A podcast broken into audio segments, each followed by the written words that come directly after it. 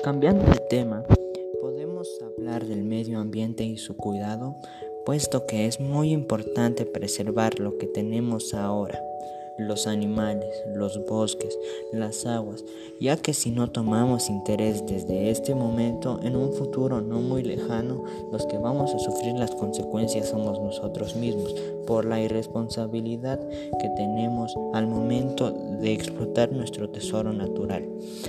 Y muchos de ustedes dirán que no están dañando el planeta, pero con solo ir a la tienda y aceptar una funda para guardar nuestras compras estamos haciendo mal. Al botar aceites ocupados en donde lavamos los platos, en usar aerosoles como desodorantes, insecticidas, etc. En ese momento nosotros también estamos ayudando a terminar con el planeta.